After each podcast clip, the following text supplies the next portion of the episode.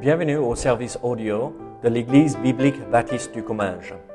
Nous espérons et prions que ce message basé sur la parole de Dieu sera pour vous une source d'encouragement et de bénédiction. Si vous ne connaissez pas notre Église et que vous êtes dans notre région, nous vous invitons à venir à nos cultes qui ont lieu dans la ville de Saint-Gaudens, 3 rue Brisée, le dimanche matin à 10h30, ou l'étude biblique le mardi soir à 19h. Sinon, nous avons notre site internet ebbc.fr. Et maintenant, bonne écoute. Je vous invite à ouvrir votre Bible à Apocalypse chapitre 2. Apocalypse chapitre 2. Et nous allons euh, continuer avec euh, cette série de messages tirés de ce livre en, en lisant les versets 12 à 17. Les versets 12 à 17.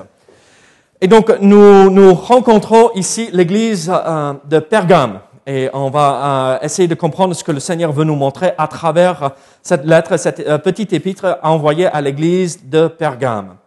Donc, lisons ensemble Apocalypse chapitre 2 à partir de verset 12. Écrit à l'ange de l'église de Pergame, voici ce que, ce que dit celui qui a l'épée aiguë à deux tranchants. Je sais où tu demeures, je sais que là est le trône de Satan. Tu retiens mon nom et tu n'as pas renié ma foi. Même au jour d'Antipas, mon témoin fidèle, qui a été mis à mort chez vous, là où Satan a sa demeure. Mais j'ai quelque chose contre toi. C'est que tu as là des gens attachés à la doctrine de Balaam, qui enseignaient à Balak à mettre une pierre d'achoppement devant les fils d'Israël, pour qu'ils mangeassent de viande sacrifiée aux idoles et qu'ils se livrassent à l'impudicité. De même, toi aussi, tu as des gens attachés pareillement à la doctrine des Nicolaïtes, ce que je hais. Repends-toi donc, sinon je viendrai à toi bientôt. Je les combattrai avec l'épée de ma bouche. Que celui qui a des oreilles entende ce que l'Esprit dit aux églises. À celui qui vaincra, je donnerai de la manne cachée. Je lui donnerai un caillou blanc. Et sur ce caillou est écrit un nom nouveau que personne ne connaît si ce n'est celui qui le reçoit. Prions ensemble. Seigneur, sois avec nous ce matin.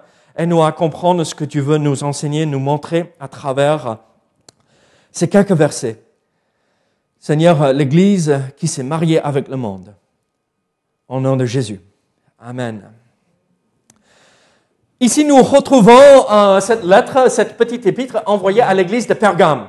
Et donc, euh, je vous euh, ne regardez pas votre Bible, euh, d'accord Ne regardez pas. Voyons, Laurie, qui était euh, la première euh, église à qui Christ s'est adressé Éphèse. Qui était la deuxième église à qui Christ s'est adressé Smyrne.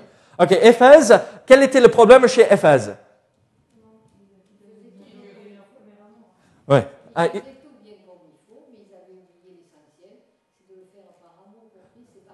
Ouais. Ils avaient abandonné leur premier amour. Très bien. Excellent. Vous êtes des, étudiants merveilleux. Hein? Ah, waouh. Vous avez bien travaillé. Alors, maintenant, ah, oui, Laurie, vas-y, vas-y, continue. Euh, euh, maintenant, euh, Smyrne. Euh, Qu'est-ce qui s'est passé à Smyrne? Persécutés. Persécutés à, cause de leur foi. Et vous vous rappelez ce que le mot Smyrne veut dire? C'est tiré de quel mot en hébreu?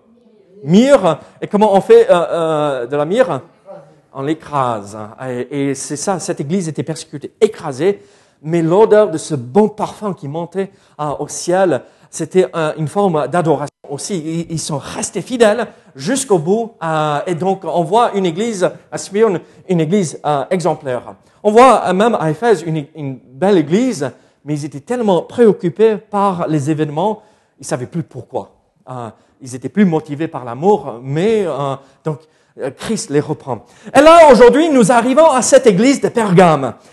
Et en fait, nous retrouvons l'église qui s'est mariée avec le, monde ou qui a fait des compromis pour ne pas être persécutée autant que l'église peut-être de Smyrne. Et en fait, ce que nous voyons et ce que nous retrouvons dans l'église de Pergame, nous sommes en train de voir la même chose aujourd'hui dans nos églises. des églises qui font des compromis, des églises qui disent ah non, mais pour être un peu plus accepté par le monde, euh, pour que les gens nous, acceptent ou disent ah c'est pas aussi mauvais que ça, ça serait intéressant. Les, ces églises commencent à faire des compromis euh, pour être acceptées ou pas ridiculisées, pour pas être persécutées, peut-être pas physiquement ici dans notre pays, mais euh, pas critiqué, on va dire. Et alors, Dieu avertit cette Église sévèrement. Attention à ne pas faire des compromis, sinon je vais venir et euh, combattre avec l'épée qui sort de ma bouche. C'est pas euh, une épée physique, mais c'est une l'épée de l'esprit, euh, la parole. Et Dieu va les reprendre à travers sa parole pour qu'ils se rendent compte que c'est sérieux ce qu'ils font. Alors, nous comprenons ceci que Dieu veut que ses enfants, qui forment l'Église, il veut que nous, nous formions une Église qui est l'épouse de Christ et non pas la femme du monde et mariée avec le monde. Dieu veut que nous restions une Église exemplaire, pure et sainte devant ses yeux, sans faire de compromis, sans faire euh, des, euh, des concessions. Oh, c'est pas aussi grave que ça mais que nous marchions droit devant lui. Alors, ma question en regardant ce passage, c'est comment éviter le piège dans lequel l'église de Pergame est tombée? Pour ne pas avoir euh, ce même avertissement qui sonne vrai chez nous, que Dieu euh, va venir nous combattre avec l'épée, euh, les paroles de sa bouche ou la parole sainte et pure pour nous reprendre. Comment éviter ce souci? Comment ne pas être condamné par Dieu pour avoir fait ces compromis. D'abord, la première chose que je veux faire, c'est vous expliquer un tout petit peu l'arrière-plan de cette église. En fait, en règle générale, dans toutes les églises euh, dans lesquelles j'ai, pas, toutes, mais la grande majorité des églises que j'ai fréquentées en grandissant, il n'y a que deux églises bonnes dans toute cette liste de cette église. Qui, qui sont les deux églises qui ne sont pas critiquées ou condamnées Smyrne et Philadelphie. Ah, oh, wow, vous avez bien appris. Hein. et, euh, et on dit, ah non, c'est que les deux bonnes églises. Et moi, je suis en train de vous dire, mais non. Regardez, ils n'ont pas renié la foi. Même quand euh, ils avaient un martyr parmi eux, ils ont tenu ferme. Mais il y a des problèmes. Mais quelle est l'église qui n'a pas de problème? Ah, Dès qu'il y a une personne dans l'église, il y a des soucis. Euh, donc, euh, on est plus qu'une personne là ce matin. Donc, on, est, on a plein de problèmes. Et donc, regardez, ce n'est pas à nous de critiquer l'Église pour dire, ah, mais regardez cette Église, elle, ne vaut rien, elle, a fait des compromis. Non, non, non. C'est une Église qui cherchait vraiment à servir le Seigneur, mais certains entre eux avaient des soucis. Donc, comment ne pas suivre euh, le mauvais exemple que nous voyons chez eux, qui ont la doctrine de Balaam et qui ont la doctrine de Nicolaïte. Mais comment rester fidèle même quand les choses sont difficiles? Alors, un peu l'arrière-plan de cette Église, afin de comprendre peut-être pourquoi euh, ils ont fait certains compromis. Là, il y a Éphèse, la première Église. Smyrne, j'aurais dû vous montrer hein, la semaine dernière c'est juste à côté. Hein. On fait cette euh, demi-cercle, en fait, au cercle euh, où Christ est au milieu des églises, mais c'est physiquement aussi. Dieu est présent avec nous. Mais en fait, Pergame, ce n'était pas une ville portuaire. Euh, ils n'avaient pas un havre où il y avait beaucoup de commerce qui se passait à cause de cela. Et en fait, Pergame était une des villes principales de la province romaine d'Asie. Et en fait, c'était le siège euh, administratif de Rome, euh, ici à Pergame.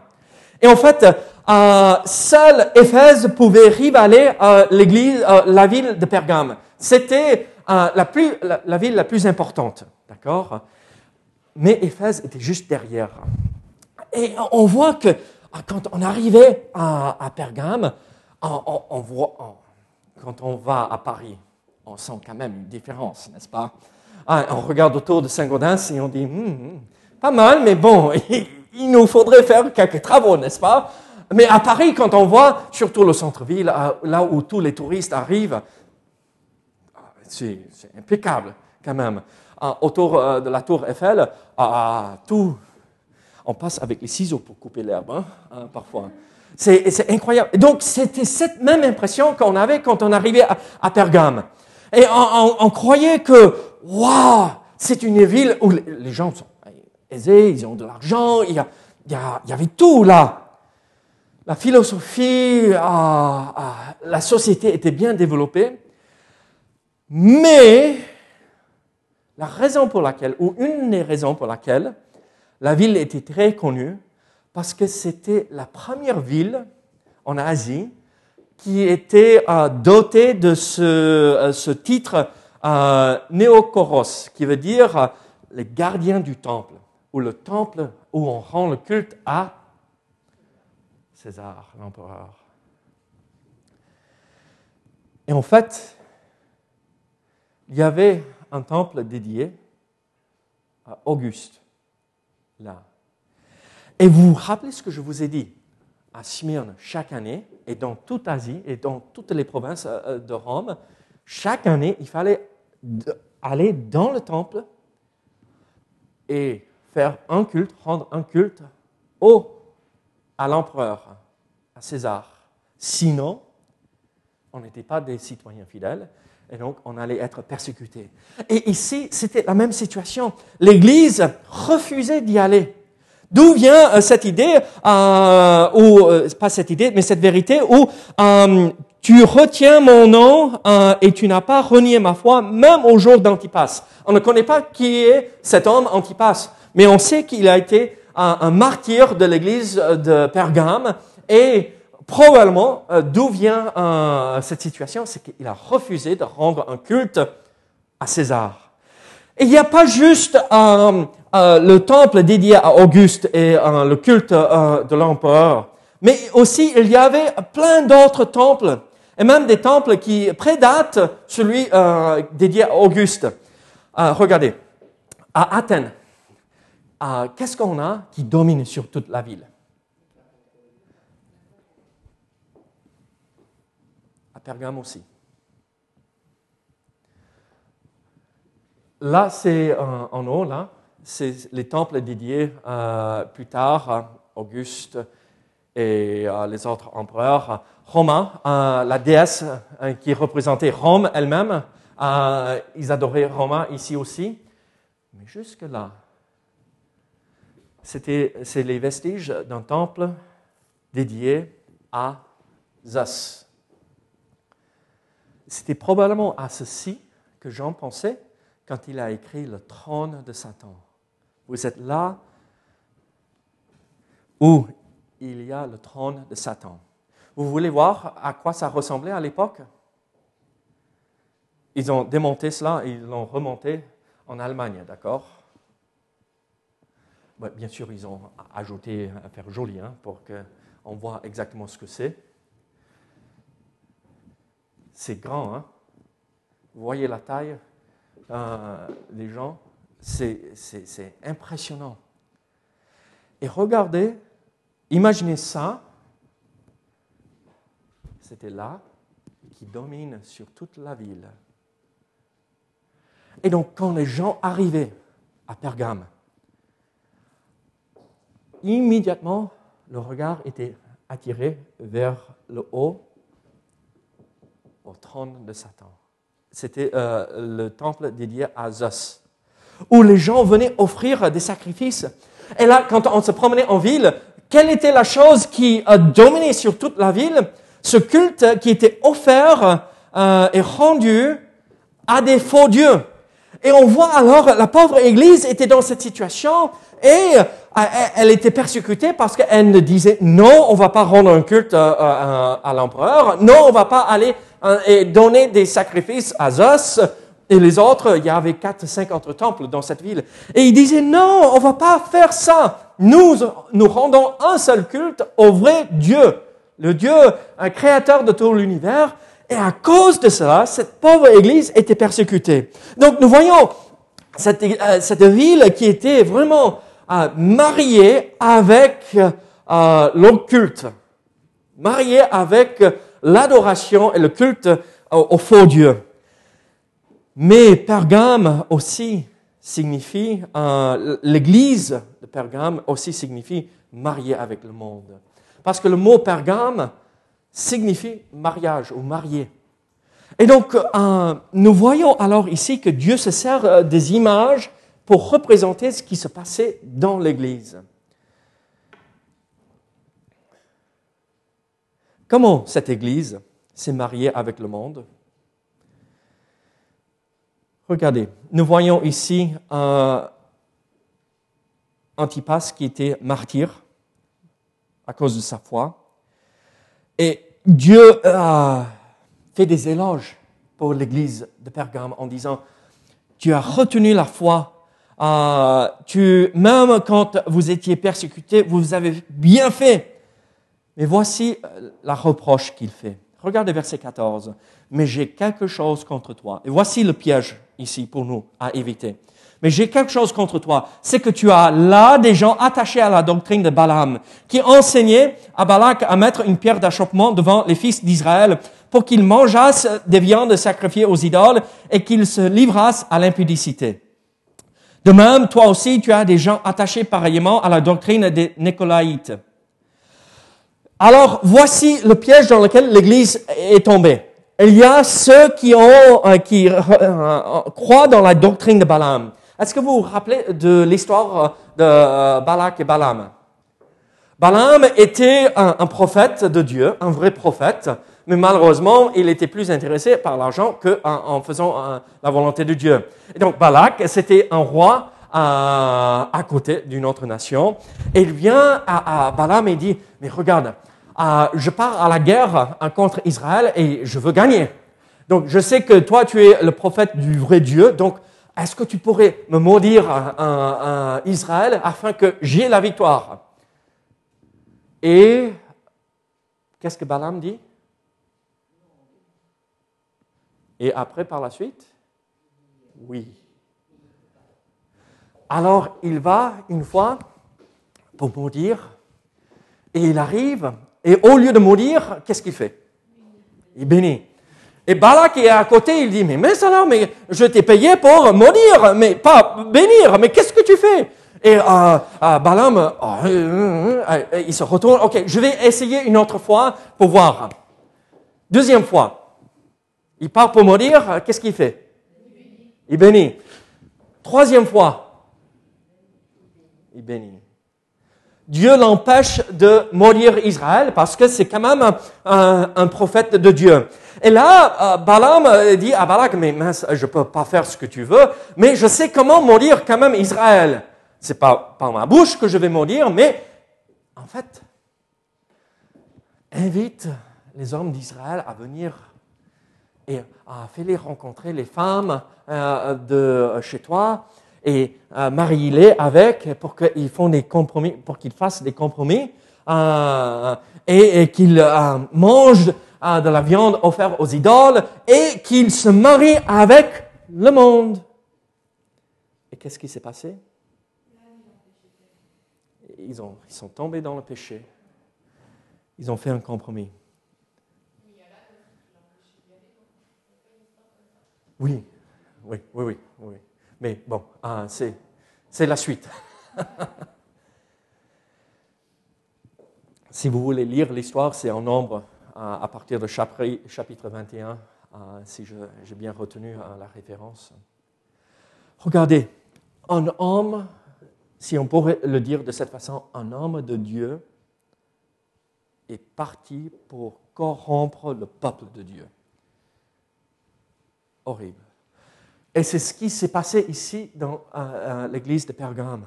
Des hommes sont arrivés pour dire, et des hommes se sont levés dans l'église pour dire, mais regardez, c'est pas aussi mauvais que ça. Et on arrive à la date où il faut aller euh, impérativement, c'est la date butoir. Si on rompt pas un culte à, César avant cette date, ils vont venir nous chercher. Mais regardez, personne ne vous dira quoi que ce soit de l'église. Allez, faites-le discrètement. Allez, faites ce qu'il faut pour pas être embêté. Ne vous inquiétez pas. On vous dira rien. Et qu'est-ce que certains de l'Église ont fait? Ils se sont rendus au trône, devant le trône de Satan. Ils ont dit, ah, c'est pas grave. Personne ne voit, donc on met euh, le sacrifice, on met euh, l'argent. Ils ont fait des compromis pour revenir dans l'Église.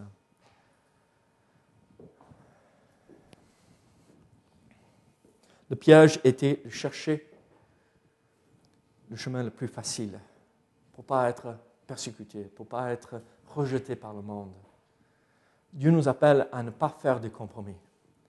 Donc le piège était la doctrine de Balaam. L'autre aspect de ce piège était la doctrine des Nicolaïtes. Vous rappelez ce que c'était euh, Nicolas veut dire vaincre le peuple. Euh, le nom euh, veut dire vaincre le peuple. En fait, c'est, c'est le début de cette séparation de la clergé avec les laïcs, les, gens normaux. Oh, nous, nous sommes l'autorité et vous, vous êtes rien. À vous de nous écouter, on dicte ce qu'il faut faire et si vous ne faites pas, dehors. Et on voit le résultat, n'est-ce pas, de cette doctrine de Nicolaïte, même aujourd'hui, avec l'Église catholique. Les clergés en haut et les laïcs en bas, séparation on n'est pas en contact. Et le danger est là même pour nous. Regardez, comment pouvons-nous tomber dans euh, le même piège? La doctrine de Balaam. Regardez, oh, c'est pas grave, vas-y, fais-le.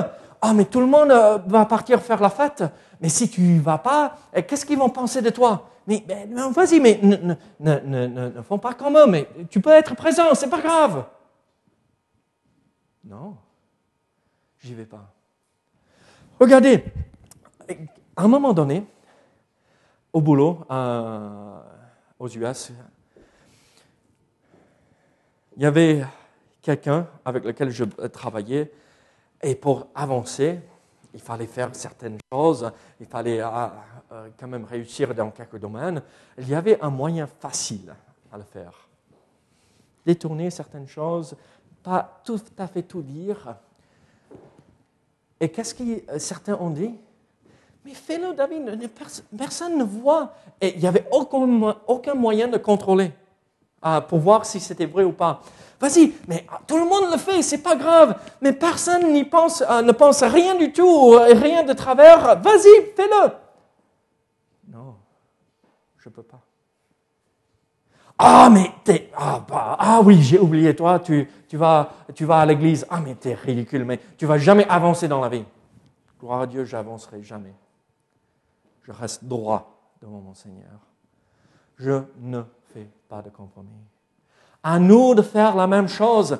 Quand euh, euh, nous sommes confrontés euh, par même les membres de la famille, mais regarde, c'est pas grave, tout le monde triche, tout le monde détourne.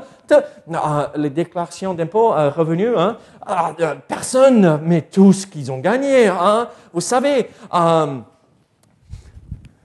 les impôts locaux, oh, la maison, elle n'a pas quand même 100 mètres carrés, elle a que, elle a que 80, 82 mètres carrés. On ne va pas euh, parler de euh, euh, cette addition qu'on a fait, on ne va rien dire. Vous voyez comment ça commence? Et immédiatement on tombe dans le piège. Et qu'est-ce qui va se passer? Je viendrai à toi bientôt et je te combattrai avec l'épée de ma bouche. Dieu viendra pour dire, tu connais la parole, tu sais ce que la parole dit euh, concernant ce sujet ou celle-là, celui-là. Tu sais qu'il faut être honnête, tu sais qu'il faut marcher droit. Comment suivre la doctrine des Nicolaïtes? Connaît cet esprit de les super chrétiens et les autres. Vous avez vu ça dans les églises, non? Dans certaines églises, où il y a un petit clan à côté qui euh, tire les ficelles derrière et après les autres. Et les autres, ils n'ont pas un seul mot à dire. Ce n'est pas ça dans une église. Tout le monde ensemble. Tout le monde a une voix. Alors, L'Église était fidèle face à la persécution, mais ils ont fait des compromis. Quel est le danger de faire ce genre de compromis? Vous imaginez ceux au boulot qui me disaient, vas-y, David, tout le monde le fait, personne ne te dira rien, hein. personne ne penserait quoi que ce soit si tu le fais. Vas-y, vas-y. Et la semaine prochaine, samedi, quand je suis au boulot, qu'est-ce que tu fais demain? Ah, je vais à l'église. Tu veux y aller? Ah, Je ne peux plus. Je ne peux plus les inviter. J'ai trop honte parce qu'ils savent que j'ai triché. Mon témoignage est complètement détruit parce que j'ai fait des compromis.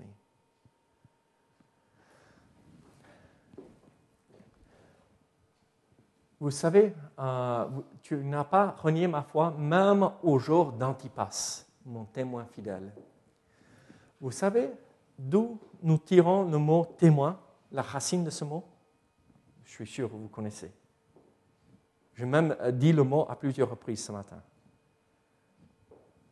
Un témoin, c'est un martyr dans la langue originale. Martyr, on le traduit par témoin.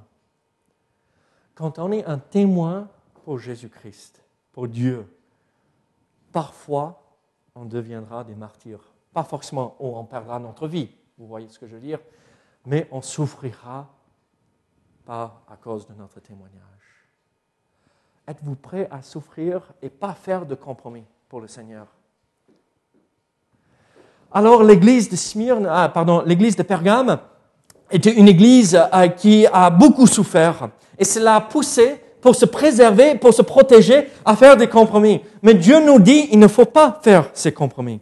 Alors, si nous sommes tombés dans ce piège, et l'église de Pergame a été tombée dans ce piège, comment s'en sortir? Comment remettre tout en place? Comment rétablir la relation avec Jésus-Christ? Regardez, moi, moi euh, j'aime bien comment Christ s'est euh, euh, exprimé ici. C'est chouette. Il n'a pas donné une liste, il faut faire ceci, ceci, ceci, ceci. et vous savez comment certaines, certaines personnes font. Si tu m'as fait un mal, il faut que tu fasses ça, ça, ça, ça, ça, avant que je réfléchisse même à te pardonner. Qu'est-ce qu'il dit? Repends-toi. Repends-toi. Ce n'est pas euh, se flageller, euh, ce n'est pas euh, faire ceci ou cela. Non, repends-toi. C'est la seule chose qu'il nous demande de faire. Ai-je a besoin de me repentir? Oui. Et c'est tout simple. Regardez, pour régler ce problème euh, de péché dans l'église de Pergame, qu'est-ce que Dieu leur dit? Repends-toi.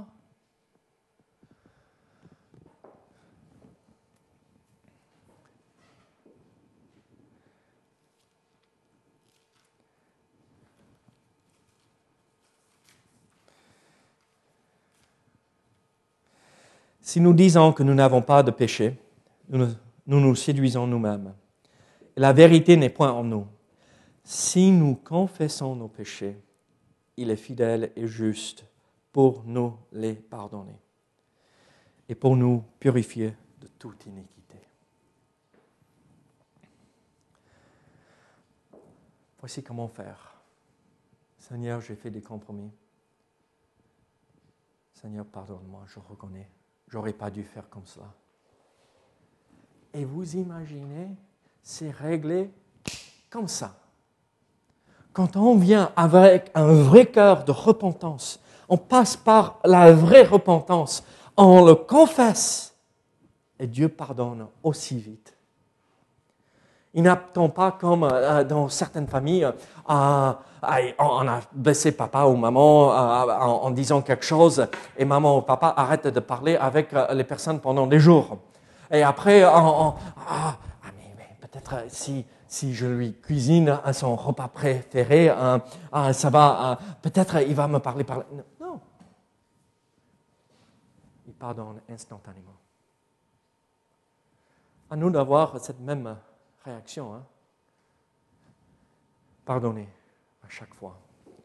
Et regardez la bénédiction qui attend ceux qui persévèrent.